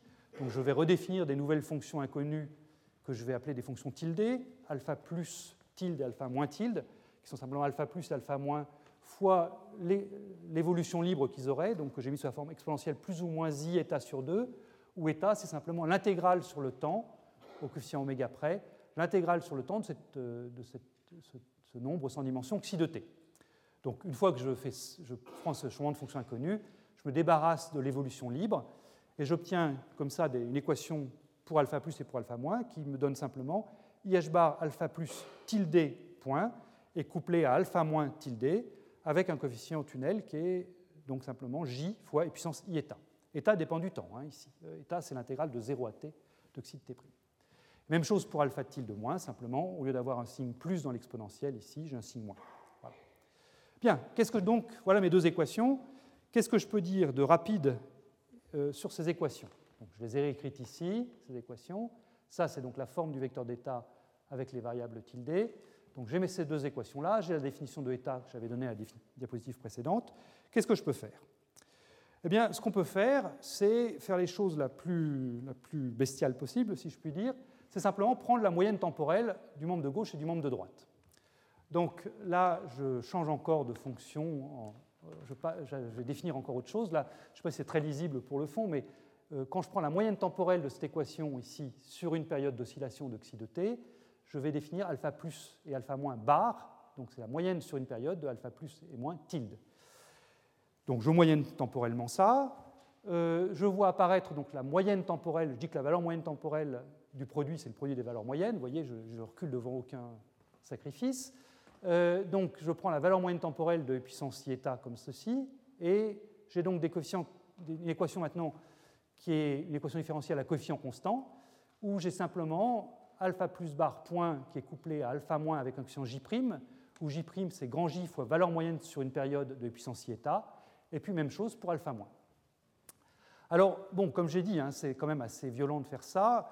Ça peut se justifier quand même un petit peu mieux. Ça peut se justifier dans la limite où le quotient grand J qui intervient ici est très petit devant h bar oméga, oméga étant la, pulsation avec laquelle la, fonction état oscille. Euh, on peut s'autoriser un, développement de, Fourier de, état, développer état en série de Fourier, et si on fait ce développement correctement, eh bien, on peut justifier ça. Je ne le fais pas ici parce que si on faisait ça, ça reviendrait à faire euh, finalement le, traitement de floqué dont je vais parler tout à l'heure. Donc ce n'est pas la peine de faire deux fois un traitement rigoureux. Là, je me contente de vous dire comment obtenir facilement le résultat. Et effectivement, on a obtenu le résultat facilement parce qu'une fois qu'on a ça, eh bien, le tour est joué. Si vous regardez maintenant ce que vaut valeur moyenne de puissance si état sur une période, eh bien, si vous prenez état, enfin, si vous prenez xi égale cosinus euh, oméga t fois xi 0, état ce sera simplement sinus oméga t fois xi 0, et la valeur moyenne sur le temps de puissance i fois un sinus, eh bien ça c'est précisément la définition d'une fonction de Bessel. Donc la fonction de Bessel qui sort, c'est rien d'autre que cette modulation, cette valeur moyenne de la modulation sur une période de puissance i état. Et donc c'est ça qui justifie, enfin qui justifie, c'est ça qui permet de retrouver simplement le résultat trouvé par Haroche euh, et compagnie en 1970, cette modification de oméga prime 0 par rapport à oméga 0, la réponse du spin ennemi euh, à la modulation rapide. Alors, on peut transposer ça directement au réseau infini. Euh, vous avez vu comment, je pense, comment ça se passe. Donc, pour le réseau infini, qu'est-ce qui va changer? Euh, Le plus simple, c'est peut-être de partir avec l'hamiltonien H0. Donc, l'hamiltonien H0, c'est celui qui a des taux tunnels modulés, comme ceci. Ça revient à prendre tout de suite les variables tilde, si vous voulez, dans, le formalisme du, de site que j'ai décrit précédemment. Donc, quand je prends cet Hamiltonien H0 dépendant du temps et que je regarde mon équation de Schrödinger euh, qui porte sur les coefficients du développement de ma fonction d'onde sur les différentes fonctions de Vanier, donc je développe phi de t sur les WJ, j'ai des coefficients alpha j tilde. Mon équation d'évolution de Schrödinger, c'est alpha j tilde point est couplé à alpha j moins 1 et alpha j plus 1, avec ces coefficients et puissance eta et puissance moins ieta, qui sont rien d'autre que les coefficients que j'avais vus apparaître tout à l'heure. Là encore, j'y vais froidement, je prends la moyenne temporelle sur le temps de ces équations, et je vois apparaître, eh bien, là encore, la valeur moyenne de, J' qui est valeur enfin, je vois apparaître J' qui est J fois valeur moyenne de puissance ieta, ici, et là encore, ça va me donner cette fonction de Bessel, euh, J0 de Xi0. Donc, quand je fais cette approximation-ci, j'obtiens un système d'équations couplées qui me couple donc le site J au site J-1 et au site J plus 1, qui sont exactement les équations que j'aurais pour un réseau statique, mais j'ai un taux tunnel qui est modifié, qui est modifié par ce facteur, valeur moyenne de puissance θ, qui est donc cette fonction de Bessel, qui est une fonction de Bessel toujours plus petite que 1. Hein. le, taux tunnel est toujours réduit par rapport à sa valeur qu'il aurait en l'absence de modulation. Et ça, ça permet donc de comprendre, très simplement, hein, vous voyez, c'est cette équation-ci que je moyenne par rapport au temps, ça permet de comprendre le résultat de Pise. Bien. Maintenant, est-ce qu'on peut aller au-delà et est-ce qu'on peut essayer de faire des choses un petit peu plus rigoureuses qui permettront d'être généralisées à d'autres situations, des situations où je ne pourrais pas me limiter à une seule bande, par exemple? Et c'est là que c'est quand même intéressant de euh, se replonger dans ce que, pardon, de se replonger dans ce que nous dit le théorème de Bloch et de faire le lien avec l'approche de Floquet que je vais décrire dans un instant. Le théorème de Bloch, déjà, qu'est-ce qui nous permet de dire dans le cas dépendant du temps? Alors là, je vais paraphraser quelque chose que j'ai déjà dit euh, dans le, je sais pas, ça devait être le cours 2, euh, c'est que le théorème de Bloch continue à s'appliquer dans le cas dépendant du temps. Il faut faire attention évidemment à l'appliquer aux bons Hamiltoniens, mais il continue à s'appliquer. Si je prends un Hamiltonien du type H0 euh, enfin un, Hamiltonien avec un potentiel vecteur euh, A comme celui que j'avais au tableau, et puis éventuellement un potentiel V de x qui dépend du temps, mais qui dépend du temps tout en restant spatialement périodique, alors je prétends que la forme de bloc est préservée au cours de l'évolution. La dépendance en temps, ici, ne me gêne pas euh, préserve cette forme de bloc.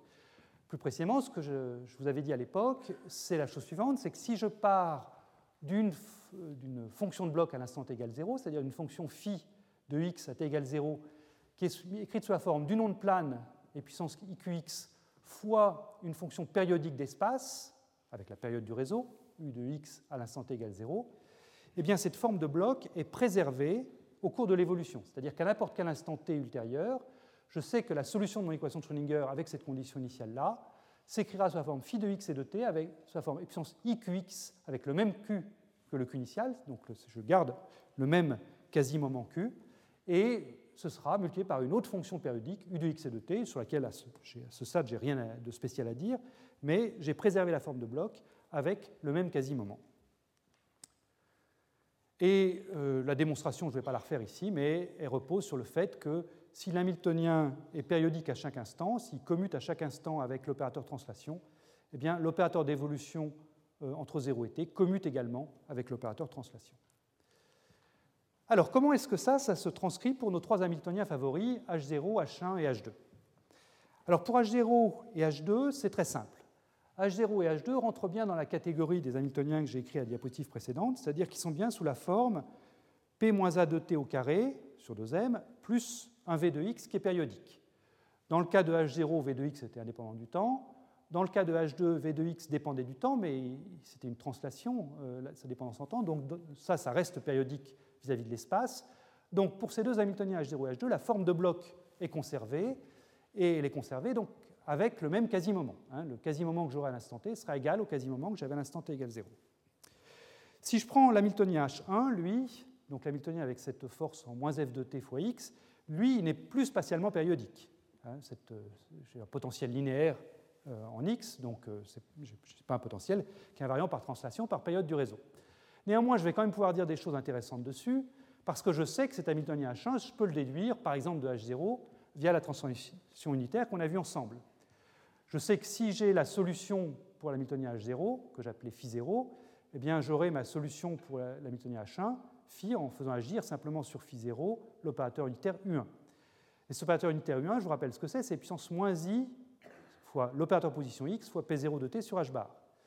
Donc si vous prenez vis-à-vis de h0 cette forme de bloc sous la forme puissance xq fois u de x et de t, eh bien quand vous faites agir cet opérateur U1 là-dessus, vous voyez que ça va être très simple.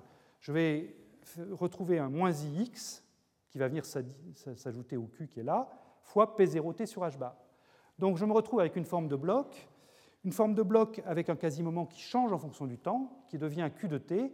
Le q de t que je trouve, c'est simplement le q que j'avais initialement pour ma fonction euh, phi 0 qui était conservé, moins le terme qui va apparaître ici, c'est-à-dire le moins P0 T sur H bar.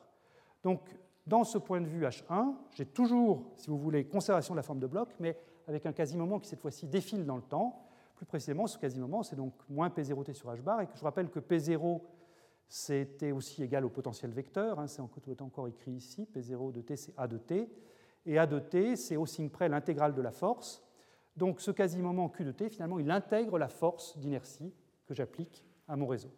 Donc la forme de bloc est préservée dans les trois cas, le quasi-moment est constant dans les deux premiers, et il défile, enfin il défile ou il oscille dans le troisième. Voilà. Alors comment est-ce que je vais pouvoir appliquer ça à mon, problème de réseau secoué quand je reste dans l'approximation à une bande? Eh bien, considérons l'Hamiltonien H0. Je vous ai dit, c'est lui qui, sur le plan mathématique, est le plus simple. Donc, regardons l'Hamiltonien H0. Donc, je rappelle que c'est un Hamiltonien H0, hein, j'ai déjà dit, c'est un Hamiltonien de saut T1 et T1 croix, donc saut entre proches voisins, avec ses coefficients tunnels modulés dans le temps en les puissances i à P0t ou les puissances moins i à P0t sur h bar. Je vous ai dit que la forme de bloc était préservée. Donc si je pars à l'instant t égale 0 d'une fonction de bloc, je dois avoir à l'instant, un instant ultérieur t, une autre fonction de bloc. Mais je vous ai aussi dit la semaine dernière que quand on se limite à une bande, on n'a pas beaucoup de choix comme fonction de bloc. Parce qu'on n'a qu'une seule fonction périodique à notre disposition, c'est la fonction qui vaut 1 sur, tous les sites. Hein, la seule fonction périodique que j'ai à ma disposition, quand je multiplie une bande, c'est la fonction qui est somme sur tous les sites des WJ avec le même coefficient sur tous les sites. Donc, à une constante multiplicative près, j'ai une seule fonction U à ma disposition.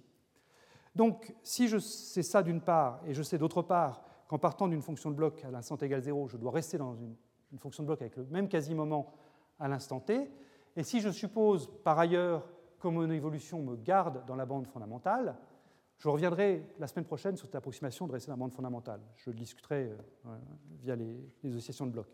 Mais si je fais cette approximation je dois rester dans la bande fondamentale, eh bien, finalement, j'ai une énorme contrainte qui est apportée par le terme de bloc, c'est que ma fonction à l'instant t, psi de t, si je pars de l'instant t égale 0, donc de cette forme de bloc qui est, euh, puissance i, j à q, c'est l'équivalent de puissance iqx fois wj avec une certaine phase, eh bien, je dois avoir exactement la même forme à l'instant t, le même est puissance i, j, a, q, wj, simplement la seule chose qui peut changer, c'est la phase qui vient devant.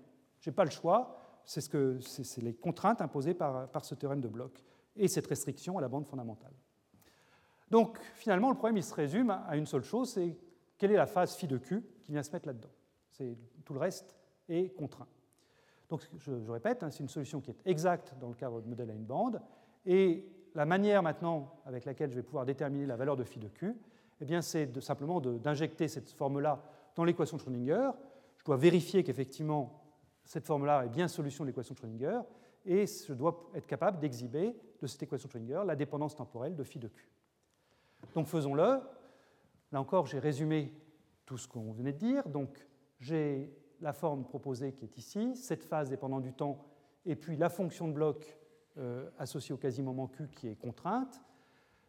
L'hamiltonien, c'est l'hamiltonien qu'on a déjà vu, donc c'est l'hamiltonien sous la forme H0, avec T1 plus T1 croix. Et c'est très facile de vérifier que cette fonction psi de t, cette forme-là, est toujours état propre de l'hamiltonien H0, dépendant du temps. À n'importe quel instant, elle est état propre.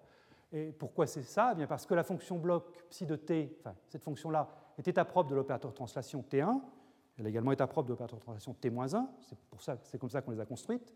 Donc la fonction de bloc qui est écrite ici est état propre de H0, et c'est très facile de voir avec quelle est la valeur propre associée, puisque c'est simplement l'énergie, grand E, prise au bon quasi-moment.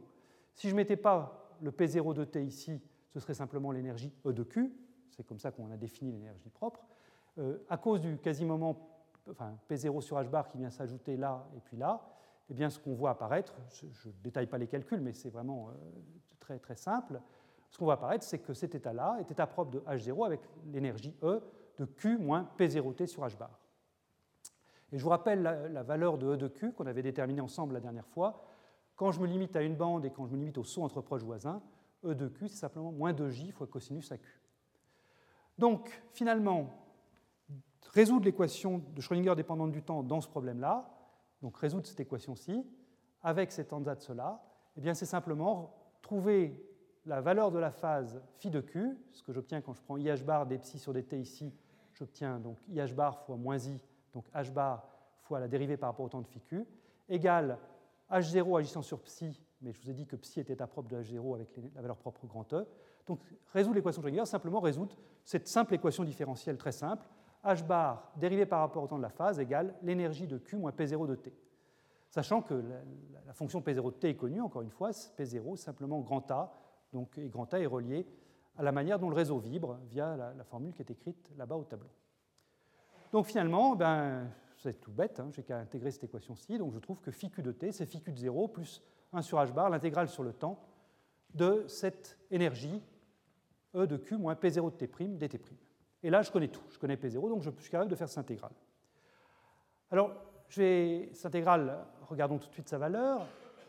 Sa valeur, en fonction du temps, si je prends T quelconque, je n'ai pas de fonction analytique simple.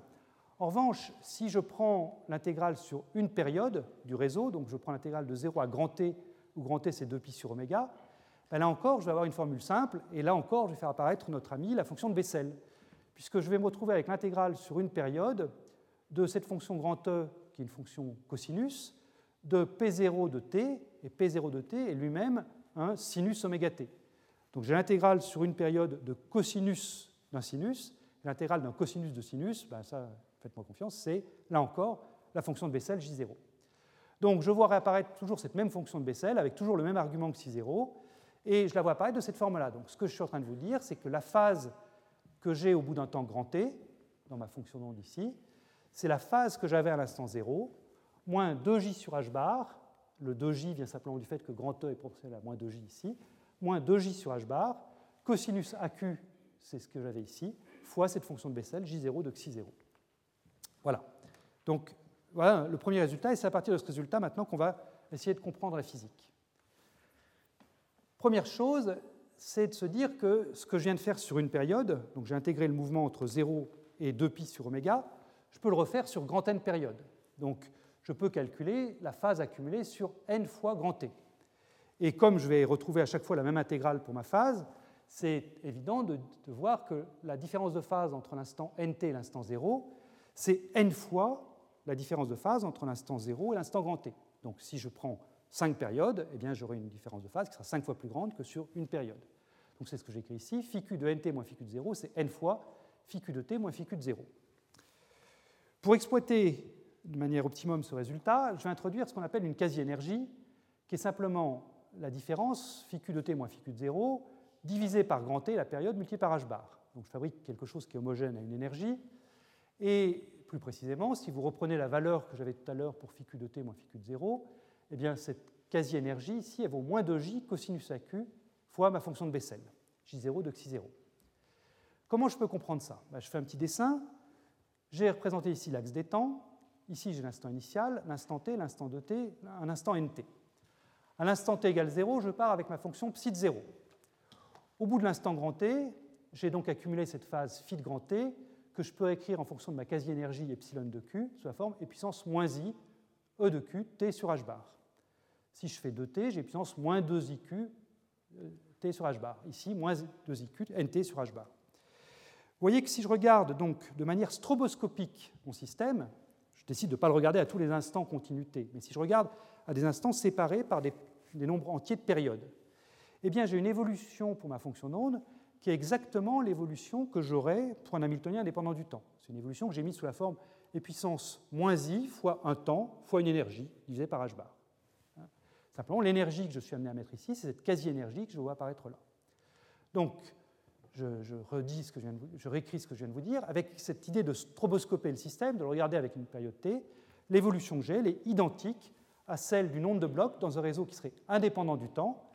Mais je vous rappelle que dans une onde de bloc, euh, dans un réseau indépendant du temps, à ce moment-là, l'énergie grand E que je dois mettre, c'est grand E de Q égale moins 2J cosinus AQ, alors que la quasi-énergie que j'ai vue apparaître ici, c'est moins 2j cosinus q fois cette fonction de Bessel, j0 de xi0. Donc on voit apparaître d'une manière un peu différente, là je n'ai pas vraiment à ce stade de renormalisation du coefficient tunnel, je n'ai pas étudié le transport, mais ce que je vois apparaître de manière assez naturelle, c'est cette même fonction de Bessel, et je le vois apparaître avec une hypothèse en moins par rapport au traitement naïf que j'avais fait tout à l'heure. Le traitement naïf que j'avais tout à l'heure, je vous avais dit, je moyenne absolument sauvagement euh, mon équation différentielle, je le faisais en ayant en tête le fait que ma fonction oscillait rapidement à l'échelle du temps tunnel h bar sur j. Là, pour dire ça, pour avoir cette interprétation stroboscopique, je n'ai pas du tout été obligé de faire une hypothèse sur le rapport j sur h bar oméga. Ce que je vous ai dit là est valable, quel que soit le rapport j sur h bar oméga. Ce que je vous ai dit là est simplement fondé sur l'utilisation du théorème de Bloch et la restriction à une bande. Alors, je voudrais faire, pour terminer ce paragraphe, un lien avec la méthode de Floquet. Euh, je ne vais pas décrire en détail la méthode de Floquet, ça m'emmènerait trop loin, mais euh, je voudrais simplement dire que c'est une méthode qui est générale euh, pour traiter une évolution hamiltonienne avec un hamiltonien h de, t qui dépend périodiquement du temps avec une période grand T. Et cette méthode de Floquet, eh bien, elle peut se comprendre de la manière suivante. Commençons par prendre un hamiltonien indépendant du temps. À ce moment-là, je sais que je peux diagonaliser cet hamiltonien, j'ai des états propres que je note phi alpha, et je sais que ces états propres phi alpha sont également états propres de l'opérateur d'évolution, puisque l'opérateur d'évolution est simplement l'exponentielle de l'hamiltonien, avec des valeurs propres et puissance moins i e alpha t sur h bar. Maintenant, supposons que l'hamiltonien dépende du temps. À ce moment-là, j'ai toujours un opérateur d'évolution u de grand t sur une période de l'oscillation, sur une période de pi sur oméga. Cet opérateur d'évolution est unitaire, donc je peux toujours le diagonaliser. Les états propres de cet opérateur U de t ne seront pas reliés à des états propres de l'hamiltonien, puisque l'hamiltonien est dépendant du temps. Mais je peux toujours diagonaliser cet opérateur d'évolution. Donc je peux toujours introduire des, fonctions phi alpha. Comme l'opérateur d'évolution est unitaire, je sais que ses valeurs propres sont les nombres de module 1. Donc je peux toujours mettre ces valeurs propres sous la forme et puissance moins i e alpha t sur h bar. Donc je peux toujours dire que euh, j'ai une base de fonctions propres pour cet opérateur, telle que quand je fais agir u de t sur phi alpha, je sors ce puissance moins i e alpha t sur h bar fois phi alpha. Les E-alpha ici, là encore, sont des quasi-énergies.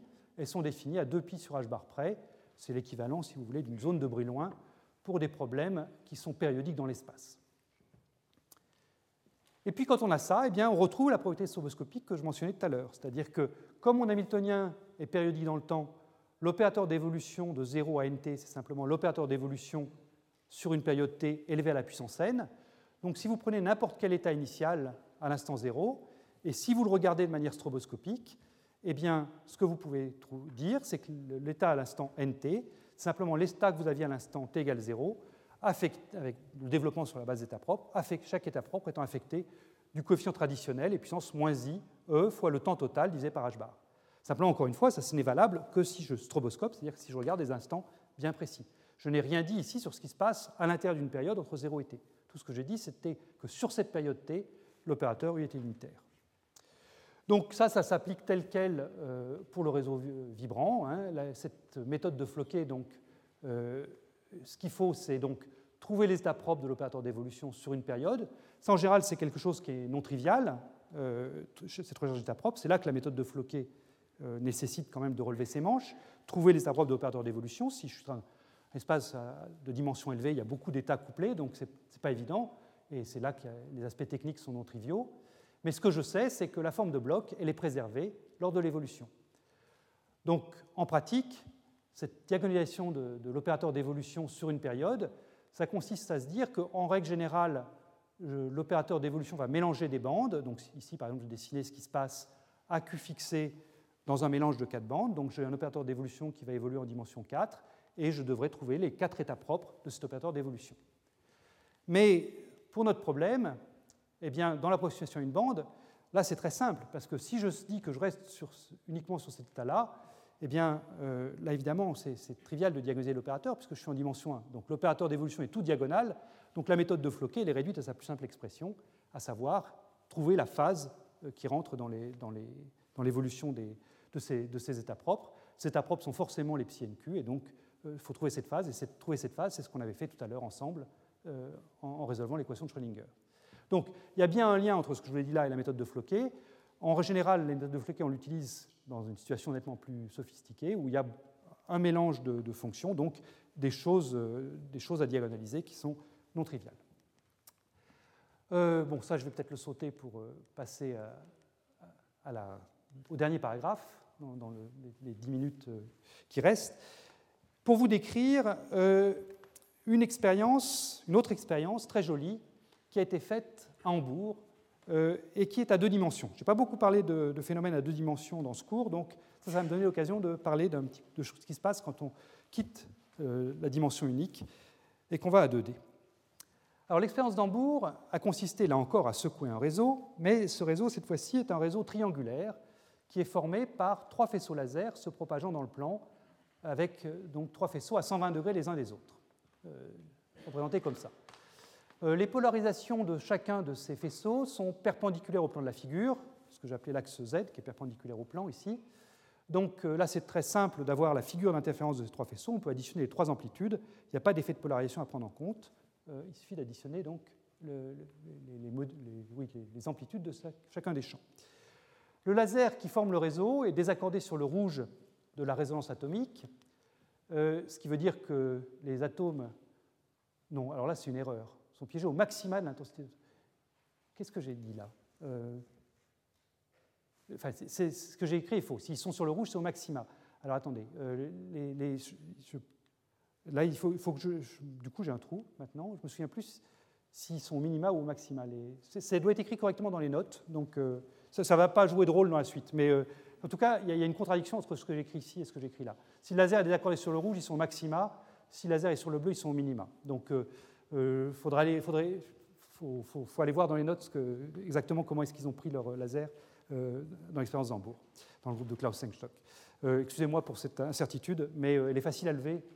en tout cas, le, reste ne devrait pas être trop faux. donc, on a une intensité qui est s'écrit comme ça, en sommant les trois amplitudes de ces trois ondes ici. Et ce qu'on trouve, donc je ne me souviens plus si c'est les minima ou les maxima, puisque je ne me souviens plus si finalement le laser est sur le rouge ou sur le bleu. Mais tout en tout état de cause, l'endroit où se localisent les atomes, c'est un réseau triangulaire.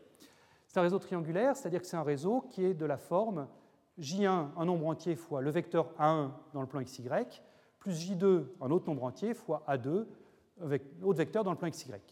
Les vecteurs A1 et A2 se déduisent de, ces vecteurs K1, K2 et K3, je les ai représentés ici. Euh, donc A1 euh, euh, pointe ici avec 60 degrés par rapport à l'axe horizontal et A2 pointe de 60 degrés dans l'autre direction. Voilà, donc on a ce réseau triangulaire-là. et donc à ce stade, il n'y a rien de spécial, mais on va essayer de changer les coefficients tunnels pour passer d'un site à l'autre de ce réseau. Comment faire ça? Eh bien, l'idée va donc être de changer deux des phases des faisceaux laser par rapport au troisième. Donc, euh, on, se fixe la phase du faisceau 1, par exemple, et on va, toujours avec des modulateurs optiques, changer la phase phi 2 et la phase phi 3. Euh, c'est assez simple de se convaincre que comme j'ai deux phases que je peux changer, eh bien, je vais pouvoir secouer le réseau dans les deux directions de l'espace, à la fois selon x et selon y. Et plus précisément, vous pouvez vous convaincre que si vous prenez phi 2 égale phi 3 alors delta y est nul et le réseau bouge simplement selon l'axe x, si vous prenez la même phase là et là, même changement de phase là et là. Et en revanche, si vous prenez phi 2 égale moins phi 3, et eh bien à ce moment-là, le réseau bouge seulement selon y. C'est simple de, le voir quand on, écrit le, profil d'interférence de ces, réseaux. Alors, faisons ça, secouons le réseau donc en modulant la phase phi 2 et phi 3. Quand on fait ça, eh bien, euh, si on prend pour delta x quelque chose qui est en cosinus oméga t et delta y quelque chose qui est en sinus oméga t, donc on se débrouille pour avoir une modulation en quadrature selon l'axe x et selon y, donc je secoue le réseau euh, comme ceci, hein, euh, avec des amplitudes x0 et y0, eh bien, on peut voir que ça change les coefficients tunnels de manière anisotrope.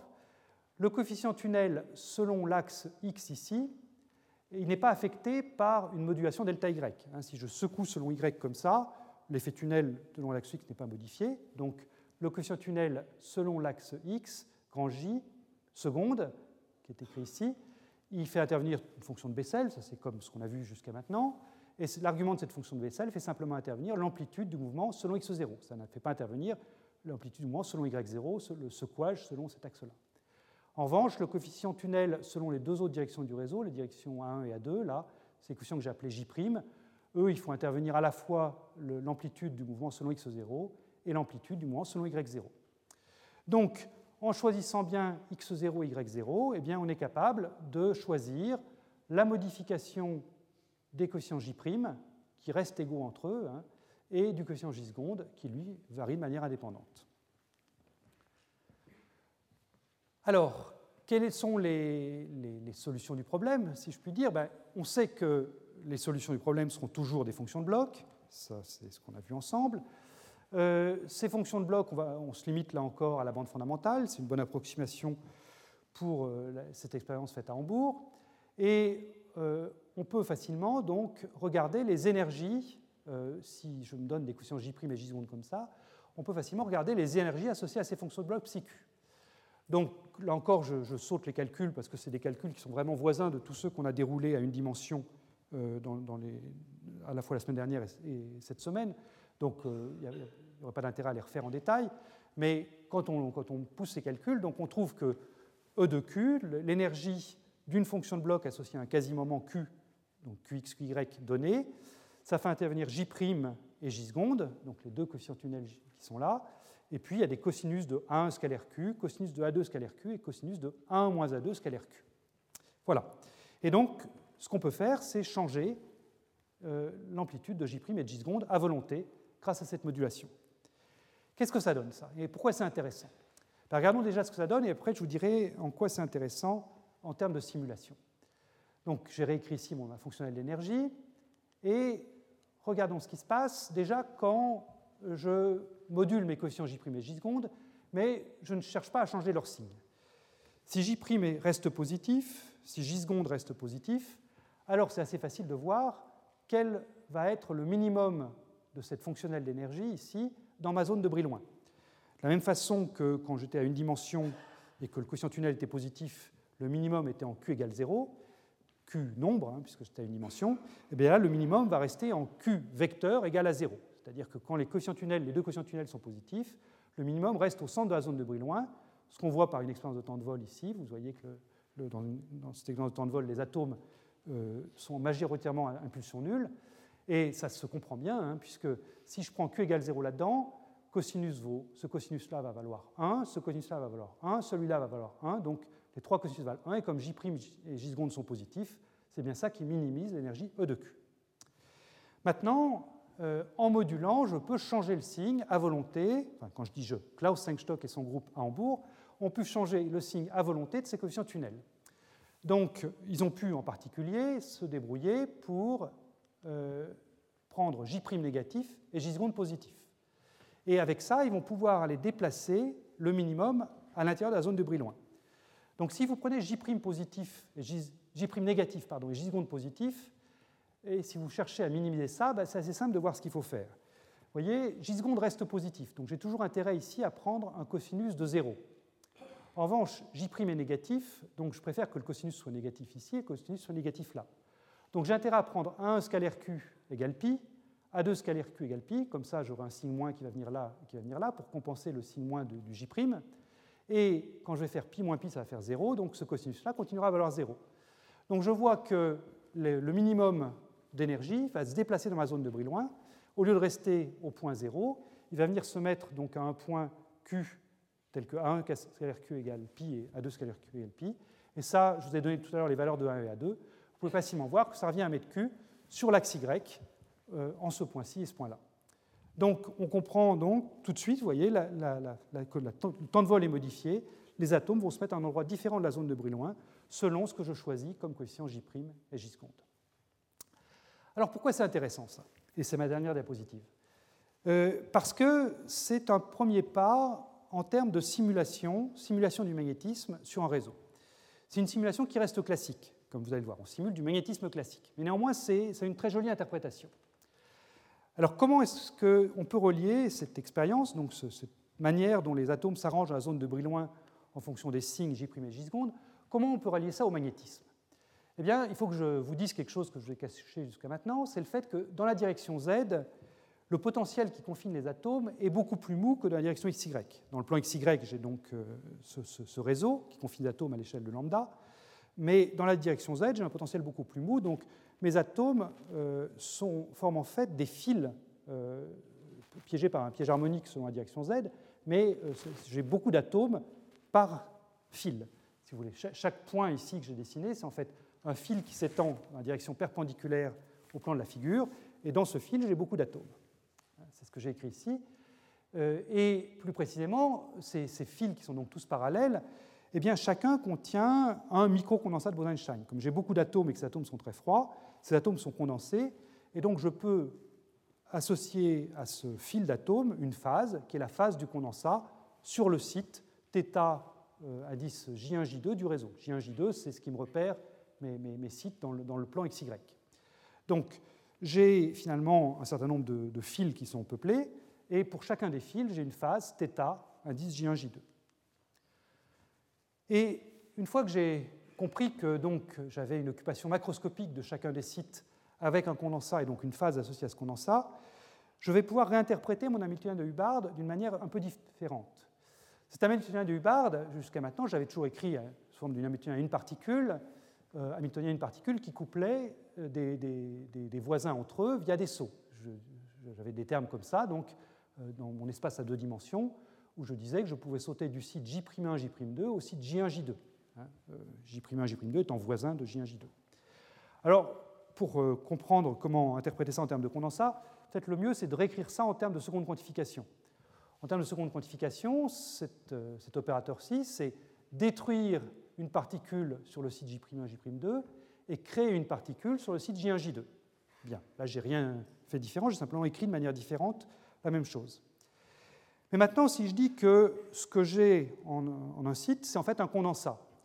Un condensat peut être considéré comme une onde classique, si vous voulez. C'est une onde qui a une phase bien déterminée. Donc de la même façon qu'en optique, quand vous avez affaire à des, faisceaux laser qui sont en état cohérent, vous replacez froidement les opérateurs A et A croix par des champs classiques E de, T euh, cosinus oméga T, avec une phase bien déterminée. Et eh bien là, les opérateurs, c'est pas ça que je voulais faire, les opérateurs B et B croix que j'ai ici, je vais les remplacer par des champs classiques, des champs classiques avec la phase associée à mon condensat sur le site J1 et la phase associée sur le site J2. Donc je vois apparaître ici un I θ J1, J2 et I puissance moins I, parce que je détruis ici, moins I, J'1, J'2. En plus, j'ai un terme d'amplitude en fait, qui doit venir se mettre là, qui est, le, qui est proportionnel à la, racine du nombre d'atomes sur le site J1, J2 et racine du nombre d'atomes sur le site J'1, J'2. Donc du coup, ma fonctionnelle d'énergie que j'avais tout à l'heure, en fonction de ces opérateurs SO, là, eh bien, si je la réécris en termes de ces angles, θ1, θ2, enfin, θ, pardon, θ1, J2, θ, J'1, J'2, eh bien, quand je, je, fais intervenir le saut du site J' vers le site J plus le site J vers le site J', je vois apparaître ce terme de phase plus son complexe conjugué. Donc, je vais voir apparaître un cosinus de θi moins θj. C'est I vecteur et J vecteur. Hein. Euh, je vous ai dit, j'ai également les termes d'amplitude qui apparaissent ici. Je vais faire l'approximation qui a le même nombre d'atomes sur tous les sites. Donc j'ai un même racine de n qui va apparaître pour tous les opérateurs B et tous les opérateurs B croix. Donc cette ce, racine de n fois racine de n, c'est le n que j'ai mis ici. Et je me retrouve donc avec un Hamiltonien avec une fonctionnelle d'énergie qui fait intervenir les différentes phases de mon condensat, les différentes phases en différents sites θi et θj, i vecteur, j vecteur. Et cet Hamiltonien-là, eh je peux le réinterpréter comme un Hamiltonien d'interaction de moments magnétiques, moments magnétiques classiques, qui sont libres de bouger dans le plan xy. Θi, c'est l'orientation du moment magnétique situé sur le site J. C'est une petite aiguille aimantée, si vous voulez, une aiguille de boussole qui peut tourner en faisant un angle θi par rapport à une direction de référence, l'axe X par exemple. θj, même chose. L'amplitude d'interaction entre mon, aiguille de boussole ici et mon aiguille de boussole là, c'est proportionnel au cosinus de θi moins θj. Donc euh, cet Hamiltonien-là, c'est l'Hamiltonien d'une infinité, si vous voulez, d'aiguilles de boussole réparties sur un réseau triangulaire qui interagissent entre elles, avec des éléments de matrice grand J de IJ, qui sont simplement les, sauts tunnels que j'ai écrits avant. Et déterminer l'état fondamental de système, en le regardant par temps de vol où est-ce que les atomes se, situent euh, dans, la zone de Brillouin, eh bien c'est simplement donc regarder le minimum de cette fonctionnelle d'énergie. Et euh, les chercheurs donc, de Hambourg ont pu relier les différentes phases qu'ils voyaient après temps de vol aux différentes phases d'équilibre d'un système de, moments magnétiques en interaction comme ça. Donc, le, cas où tous les atomes sont dans Q égale 0, donc au centre de la zone de Brillouin, ça veut dire simplement que toutes les phases des condensats sont égales entre elles. Ça veut donc dire que tous les, toutes mes petites aiguilles sont parallèles les unes avec les autres, elles ont toutes la même phase, donc toutes le même angle. Ça, c'est simplement une phase ferromagnétique. L'autre phase que je vous ai montrée tout à l'heure, eh on peut l'assimiler à une phase rhombique. Ils ont également vu d'autres phases qu'on peut assimiler à des phases spirales. Voilà. Donc, vous voyez, il y a toute une richesse de, phases magnétiques qu'on peut voir apparaître, qui sont donc des, sortes de simulations qui apparaissent euh, via cette euh, expérience de, fil de condensat placé dans ce réseau triangulaire. Voilà. Bon, bah, écoutez, je m'arrête ici et donc euh, rendez-vous la semaine prochaine pour les oscillations de blocs. Merci.